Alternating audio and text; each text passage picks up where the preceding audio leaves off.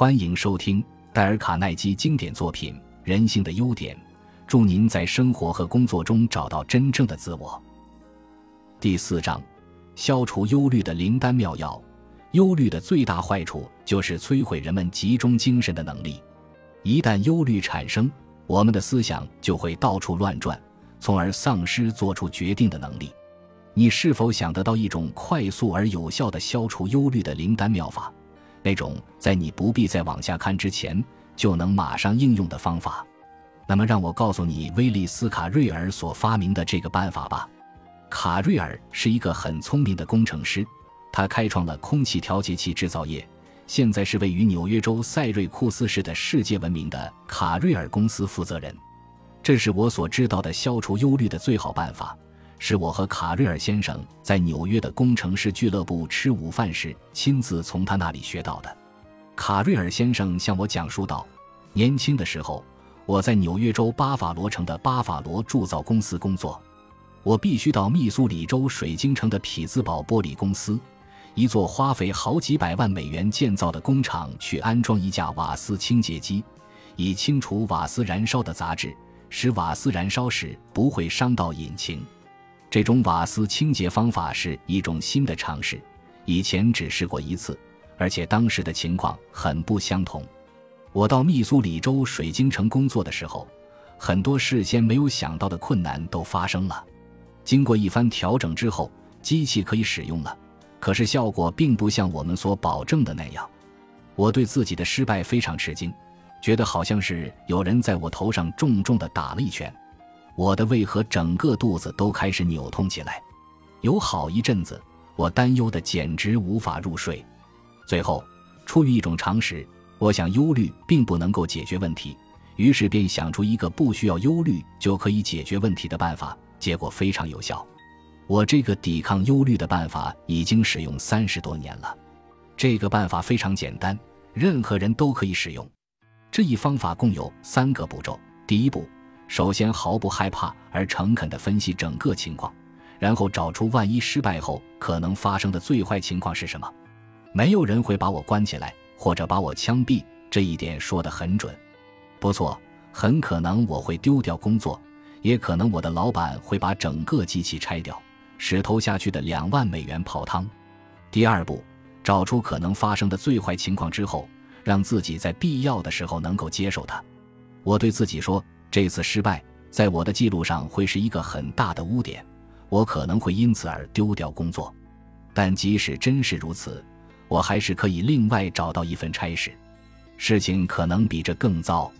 至于我的那些老板，他们也知道我们现在是在试验一种清除瓦斯的新方法。如果这种实验要花他们两万美元，他们还付得起。他们可以把这个账算在研究经费上。因为这只是一种实验，发现可能发生的最坏情况，并让自己能够接受之后，有一件非常重要的事情发生了。我马上轻松下来，感受到几天以来所没有经历过的一份平静。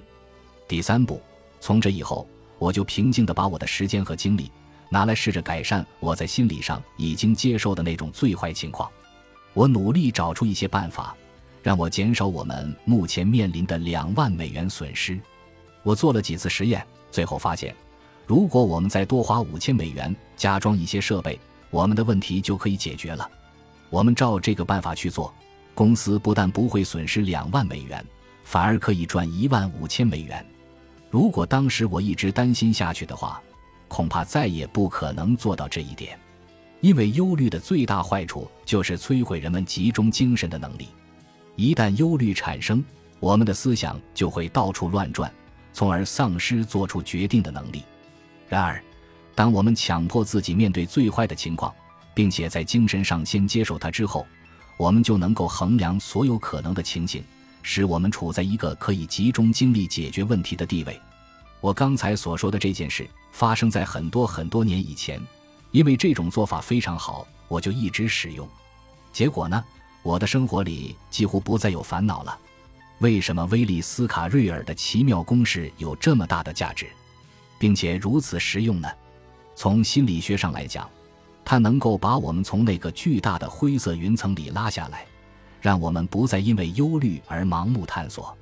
它可以使我们的双脚稳稳地站在地平面上，而我们也都知道自己的确站在地平面上。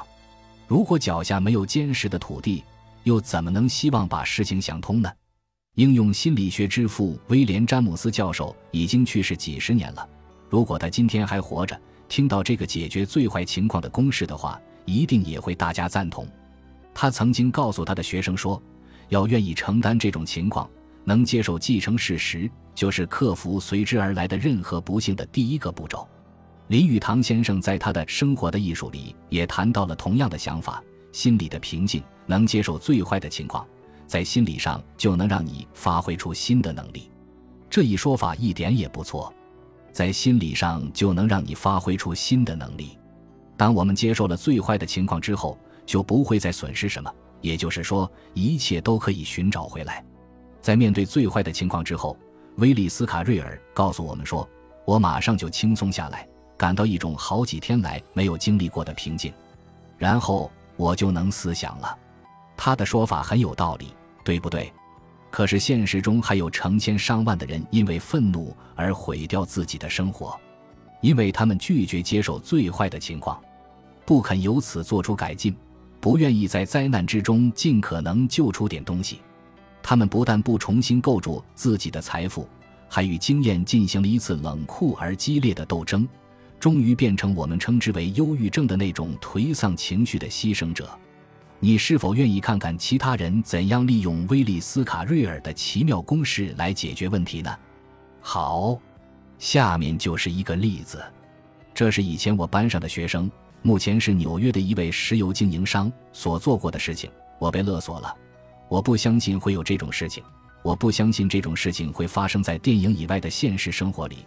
可是我真的是被勒索了。事情的经过是这样的。我主管的那个石油公司有好几辆运油的卡车和很多司机，在那段时期，物价管理委员会的条例管制得很严，我们所能送给每一个顾客的油量也都有限制。我起先不知道事情的真相，可是好像有些运货员减少了我们固定顾客的油量，然后再把偷下来的卖给一些他们的顾客。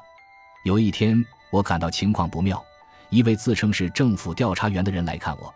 跟我索要红包，他说他拥有我们运货员舞弊的证据，他威胁说，如果我不答应的话，他要把证据转给地方检察官。这时候我才发现公司有这种不法的买卖。当然，我知道我没有什么好担心的，至少跟我个人无关。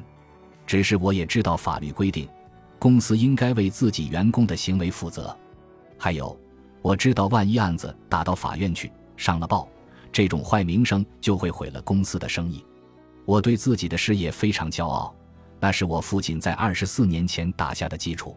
我担心的生病了，三天三夜吃不下睡不着，我一直在那件事情里面打转。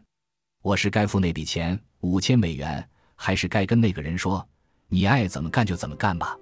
我一直下不了决定，每天都做噩梦。后来在礼拜天的晚上，我碰巧拿起一本叫做……如何不再忧虑的小册子，这是我去听卡耐基公开演说时所拿到的。我开始阅读，读到威利斯卡瑞尔的故事，里面教我如何面对最坏的情况。于是我问自己：如果我不肯付钱，那些勒索者把证据交给地检处的话，可能发生的最坏的情况是什么呢？答案是毁了我的生意。最坏就是如此，我不会被关起来。所可能发生的。只是我会被这件事毁了，于是我对自己说：“好了，生意即使毁了，但我在心理上可以接受这点。接下去又会怎样呢？嗯，我的生意毁了之后，也许得去另外找份工作，这也不坏。我对石油知道的很多，有几家大公司可能会乐意雇佣我。我开始觉得好过多了。三天三夜来，我的那份忧虑开始消散了一点。”我的情绪稳定下来，而意外的，我居然能够开始思想了。我头脑清醒地看出第三步：改善最坏的情况。就在我想到解决方法的时候，一个全新的局面展露在我的面前。如果我把整个情况告诉我的律师，他可能会找到一条我一直没有想到的路子。我知道这乍听起来很笨，因为我起先一直没有想到这一点。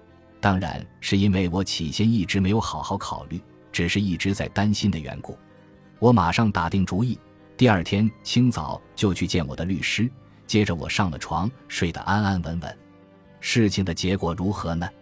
第二天早上，我的律师叫我去见地方检察官，把整个情形告诉他。我果然照他的话做了。当我说出原委之后，出乎意外地听到地方检察官说。这种勒索的案子已经连续好几个月了。那个自称是政府官员的人，实际上是警方的通缉犯。当我为了无法决定是否该把五千美元交给那个职业罪犯而担心了三天三夜之后，听到他这番话，真是松了一大口气。这次的经验使我上了一堂难以忘怀的课。现在，每当面临使我忧虑的难题时，我就把威利斯卡瑞尔的奇妙公式派上用场。当威利斯卡瑞尔正在密苏里水晶城的一家工厂为安装净化气体设备而愁眉莫展之时，来自勒布纳斯卡的一位小伙子正在立下自己的遗嘱。他名叫厄尔汉里，得上了胃溃疡。三个医生，其中有一个是非常有名的胃溃疡专家，说他的病势已经无药可救了。